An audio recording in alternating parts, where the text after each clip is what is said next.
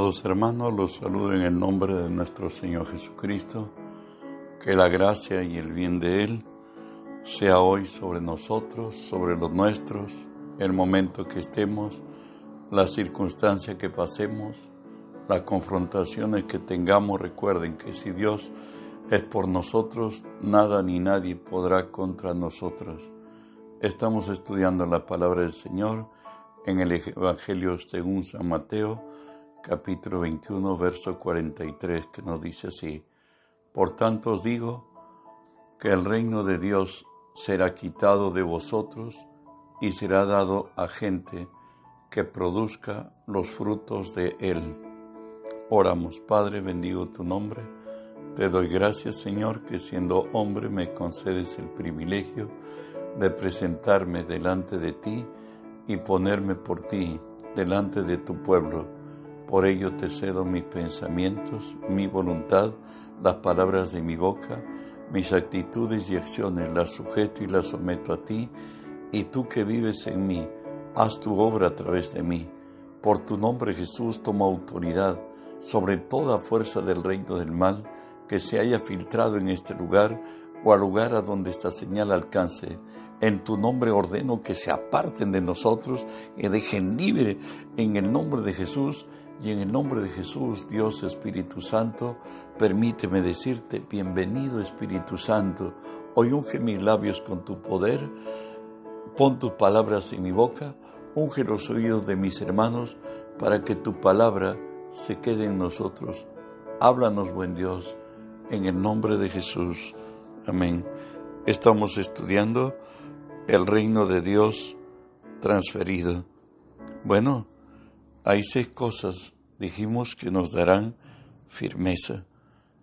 Dios llamó al mundo gentil, que hoy somos pueblo de Dios como Israel, para que nosotros pues cumplamos la voluntad de Jesús de que el mundo entero sea lleno del conocimiento de Dios, como las aguas cubren la mar, que seamos de influencia sobre las naciones, sobre el mundo que nos rodea. Hoy estaremos estudiando bajo dirección divina. ¿Sabes? Dios a lo largo de la palabra se muestra para con sus escogidos como Padre y Dios. Por esta relación de hijos, somos hijos y somos pueblo, a quienes nos da un trato especial como Padre y cuando hemos excedido límites nos disciplina. Bueno, recordando, Dios nos tenía en el plan suyo desde antes de la fundación del mundo, como lo dice Efesios 1.4, según nos escogió en Él antes de la fundación del mundo, para que fuéramos santos, santos y sin mancha delante de Él. Hemos sido el proyecto de, Él de tal manera que cuando nos dice Hebreos 12.2, que cuando Él estuvo frente a la cruz, Él dice que fue con gozo, menospreciando el oprobio, subió a la cruz y se sentó a la diestra del Padre. Terminada la carrera, Él pudo decir, todo se ha consumado con un grito de victoria, pues Él nos conoció siempre, como le dijo a Jeremías, Jeremías 1.5, antes que te formase en el vientre, te conocí, antes que nacieses, te santifiqué, te di por profeta a las naciones. Dios nos ha creado con un propósito, nos ha formado y las circunstancias que han pasado en nuestra vida, sea las que fuera, a la postre han resultado para bien como Pablo lo dice en Gálatas 1.15, por cuanto agradó a Dios, que me apartó desde el vientre de mi madre y me llamó por su gracia. Aunque conocemos cómo alcanzó a Pedro, a Pablo y cómo nos alcanzó a nosotros en cada uno de nuestros caminos y nos atrajo a Él. Sabes, nuestra vida está bajo control divino Salmo 139 del 1 al 3 nos dice, Oh Jehová, tú me has examinado y conocido. Tú has conocido mi sentarme y mi levantarme. Has entendido de lejos mis pensamientos. Has escudriñado mi andar y mi reposo, y todos mis caminos te son conocidos. Él es omnisciente, Él es omnipresente, Él es el Todopoderoso. Jesús dijo así, Juan 3:13, cuando le estaba diciendo a Nicodemo, le dice, Nicodemo, tú las cosas naturales, humanas, no las conoces. ¿Sabes que si yo te dijera una celestial, bueno, y le dice así, esta es la celestial, nadie subió al cielo, sino el que descendió del cielo, el Hijo del Hombre que está en el cielo. Jesús le está diciendo, ¿sabe qué?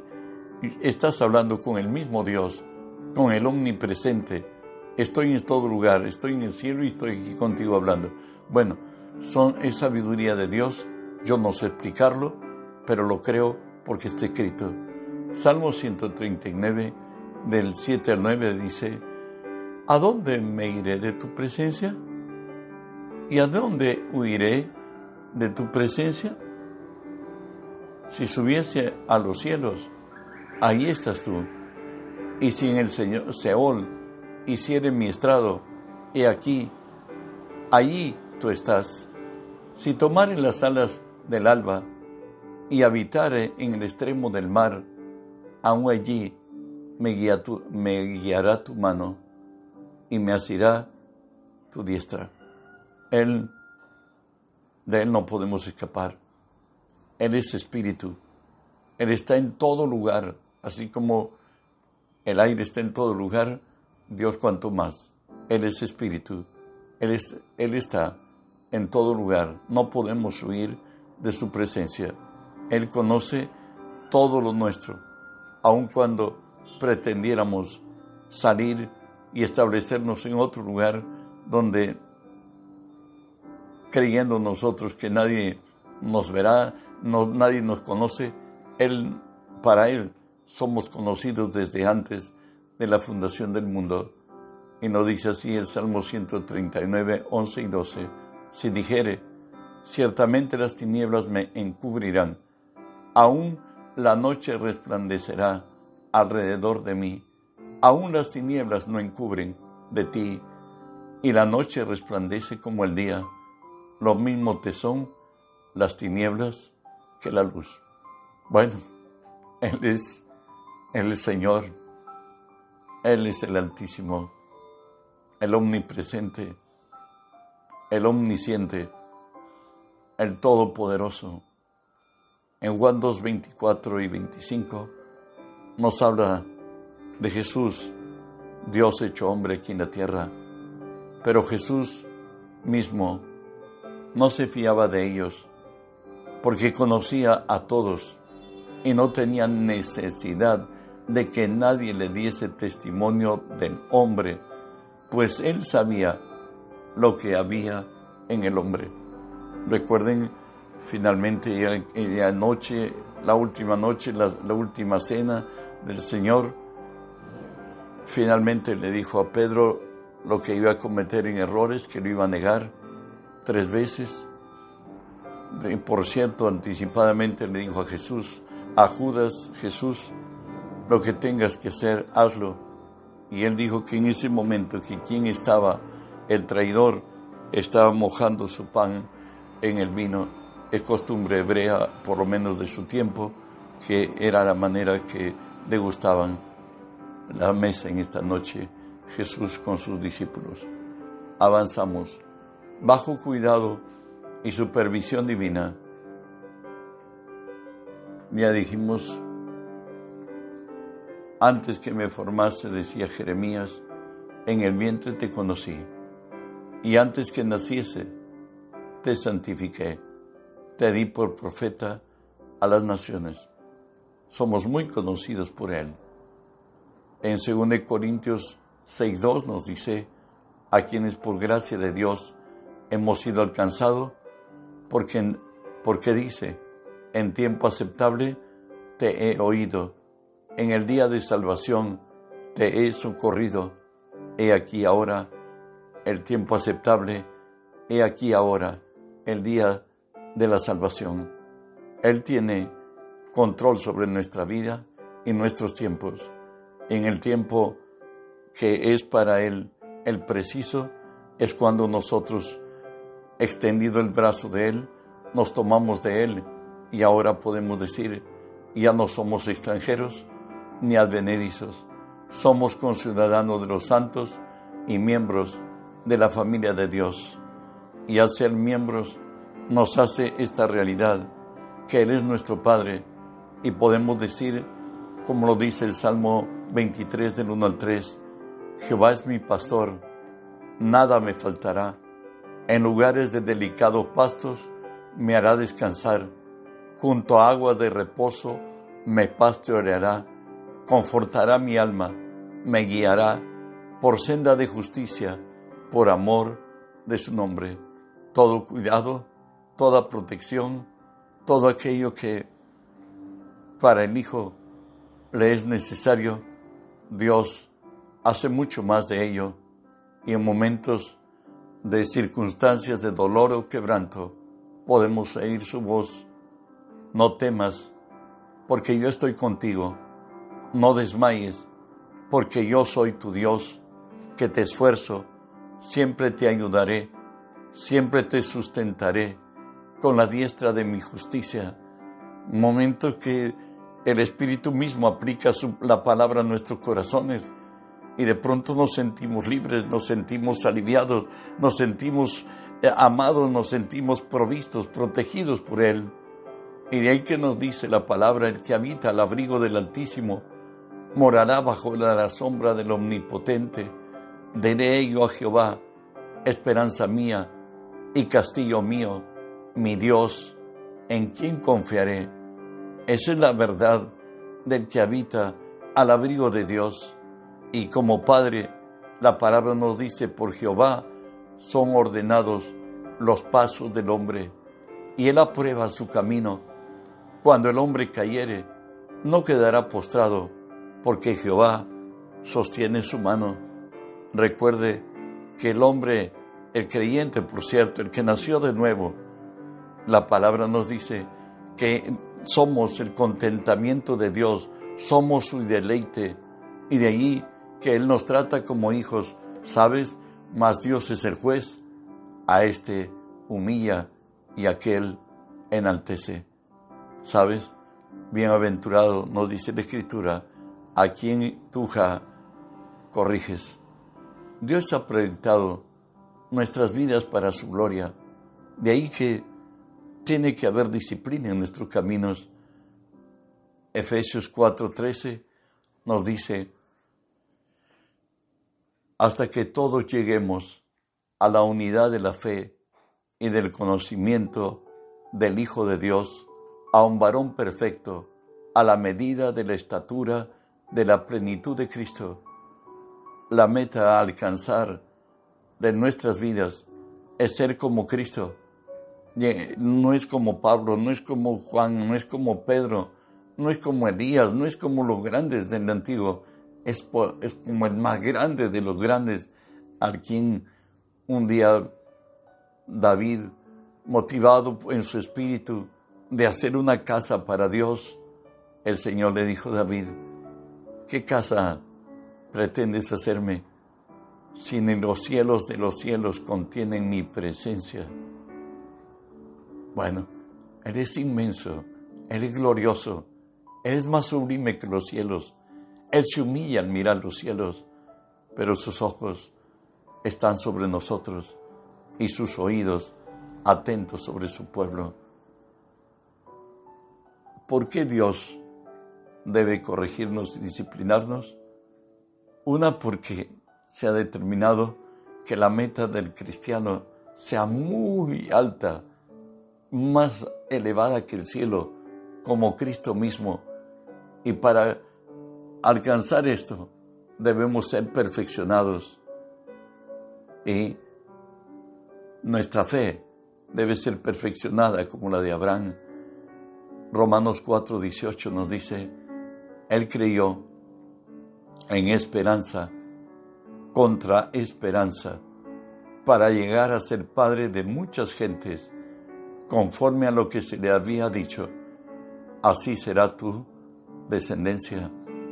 Dios nos quiere perfectos, nos quiere como Cristo y nuestra fe y confianza en Él tiene que ser aún contra esperanza. Y bueno, así como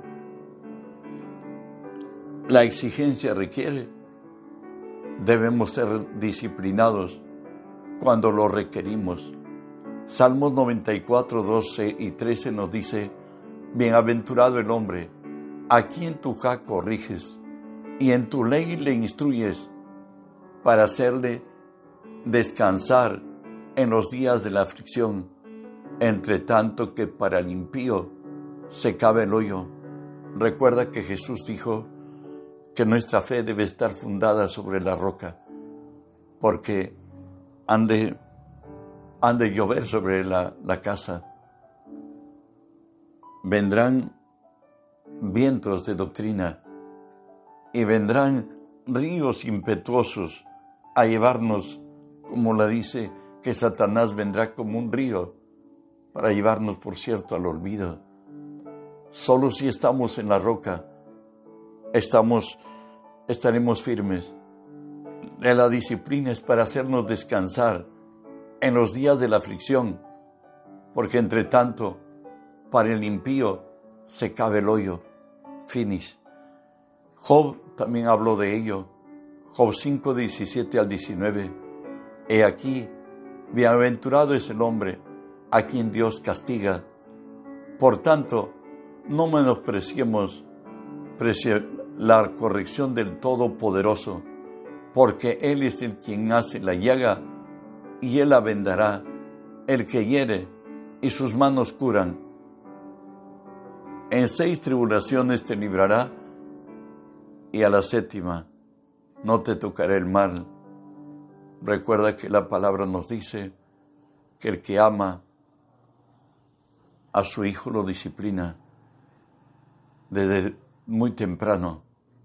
Una planta cuando se lo poda desde temprano, la planta va a seguir el curso correcto, más si no hay nada de ello, la planta va a crecer con todo defección y lo único para enderezar esa planta ya no necesita al principio con las uñas, con la punta de nuestras manos, pero más tarde con, qué sé yo, un machete, un hacha, no sé, pero después necesitas más que dinamita. Ya, ya no es posible. De ahí que nos dice la palabra en Hebreos 12:8, pero si se os deja sin disciplina, de los cuales todos han sido participantes, entonces sois bastardos y no hijos. El porqué de la disciplina está descrito aquí, según de Corintios 4, 17, porque esta leve tribulación momentánea produce en vosotros un cada mes más excelente y eterno peso de gloria. Cuando pasamos por momentos de dificultad y vencemos, es como el militar o el policía o el que lleva rangos, cada vez que van a ascender a un rango mayor, tiene que pasar por pruebas, tiene que rendir exámenes y así son los momentos de la tribulación que nos viene. Por ello dice en Hechos 14, 22, ya que la meta es muy excelsa, muy elevada, dice, confirmando los ánimos de los discípulos, Pablo, por cierto, exhortándoles que permaneciesen en la fe y diciéndoles, es necesario que a través de muchas tribulaciones entremos en el reino. Seguimos avanzando. Estamos hablando de vivir bajo la dirección divina. Jehová es mi pastor, nada me faltará. Salmo 23, 1 y 2, creo que era uno de los más preciados de los salmos, nos dice, Jehová es mi pastor, nada me faltará. En lugares de delicados pastos me hará descansar, junto a agua de reposo me pasteorará. Por su palabra y por su espíritu me guiará. Eso es lo que está diciendo Nehemías, uno, el reconstructor de los muros de Jerusalén junto con Esdras. Dice así, habla de el favor de Dios sobre su pueblo. Lo sustentaste 40 años en el desierto. De ninguna cosa tuvieron necesidad.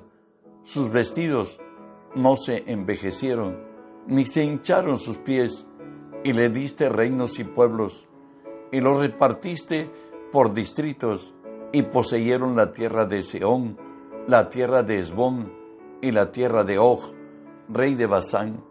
Él es el dueño de la tierra y de su universo. Bueno, para sus hijos, Dios extiende de su gracia y de su bien. De ahí que nos dice el Salmo 37, 25 y 26, joven fui y he envejecido, y no he visto justo desamparado, ni su descendencia que mendigue pan. En todo tiempo, por cierto, el justo tiene misericordia y presta, y su descendencia es para bendición. Es la promesa de Dios, es la provisión y protección de Dios para con los suyos, para con los fieles. Proverbios 22, 4 también lo dice así. Riqueza, honra y vida son la remuneración de la humildad y del temor de Jehová. Son la remuneración de la humildad y del temor de Jehová, que es riqueza, honra y vida. Buena vida, por cierto. Filipenses 4:19 dice la Escritura, mi Dios pues suplirá todo lo que os falte conforme a sus riquezas en gloria en Cristo Jesús. Y Él lo hace mucho más abundantemente de lo que pedimos, de lo que entendemos y de lo que creemos, pues Dios es un Dios de abundancia. Abraham le pidió tener un hijo. Dios le dijo, cuéntate las estrellas del cielo. Si tú las puedes contar, más que ellas serán tus hijos. Y Abraham le creyó a Dios y su fe le fue contada por justicia. Avanzamos. El Espíritu de Jehová levantará bandera contra él, por cierto, si el enemigo te causó daño. Por ello Dios te hará mucho más bien. ¿Cómo sale nuestro enemigo con nosotros? Está mostrado en Isaías 59, 19, y temerán desde el oriente, del occidente, el nombre de Jehová, y desde el nacimiento del sol su gloria, porque vendrá el enemigo como río, mas el Espíritu de Jehová levantará bandera contra él. Recordemos a José por un momento, él, vendido por sus hermanos, llevado a Egipto. Escuchen, entonces Judá dijo a sus hermanos, ¿qué provecho hay que matemos a nuestro hermano y encubramos su muerte? Venid y vendámosle a los ismaelitas y no sea nuestra mano contra él, porque él es nuestro hermano, nuestra propia carne, y sus hermanos convinieron con él y cuando pasaban los madianitas, mercaderes, sacaron ellos a José de la cisterna y le trajeron arriba y lo vendieron a los ismaelitas por veinte piezas de plata y lo llevaron a José a Egipto. Hoy tenemos uno, esos mismos hermanos, celosos de las visiones que él tenía, y necesariamente era el hijo de la amada de Raquel y era bastante apegado a su padre y vivían en total armonía con su padre.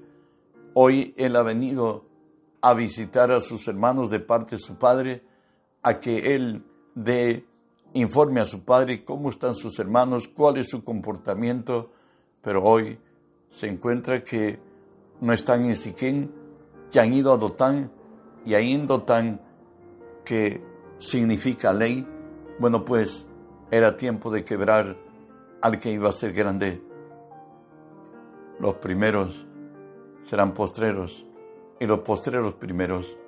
Hoy empieza una demolición a José, vendido a Egipto. Hoy está ya, y como Dios está con él, le fue de bendición estar en la casa de Potifar, pero el enemigo siempre está como león rugiente buscando que devorar. Nos dice así, hablando de la mujer de Potifar, se prendó de, de, de José y motivaba que el muchacho se llegue a ella. Hoy él está, ha ido a bañarse, ha tomado la, la ropa de José y le ha presionado para que estuviese con ella. Y como él no accedió, ella se quedó con las ropas y empezó a gritar y a decir que, que él ha buscado ultrajarla. Escuche. Entonces le habló ella, por cierto, ahora a su esposo y en casa, las mismas palabras diciendo, el siervo hebreo que nos trajiste vino a mí para deshonrarme, y cuando yo alcé mi voz y grité, él dejó su ropa junto a mí y yo fuera, y sucedió cuando oyó su amo de José las palabras que su mujer la hablaba, le hablaba diciendo, así me ha tratado tu siervo.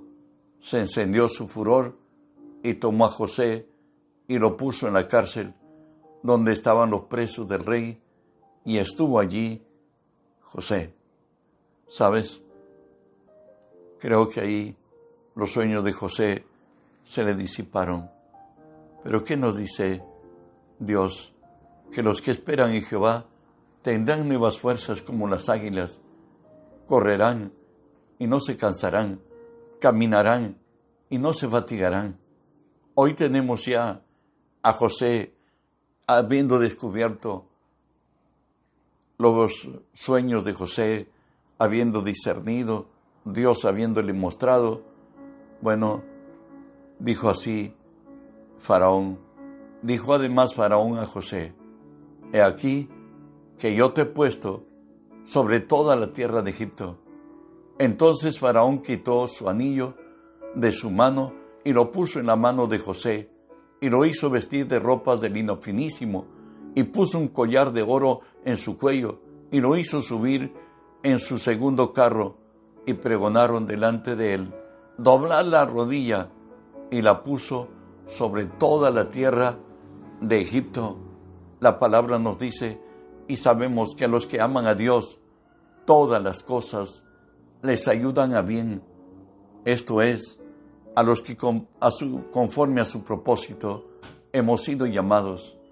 José fue llevado a Egipto y cuando ya puesto su padre también llegó a Egipto y ahí murió en Egipto Jacob, pero hoy sus hermanos, pensando que ya su padre se fue para con Dios, José se habría de cobrar venganza del daño que le hicieron al venderlo. Y hoy se han puesto en acuerdo de decirle a José que su padre antes de morir ha hecho una petición a José que perdonase a sus hermanos.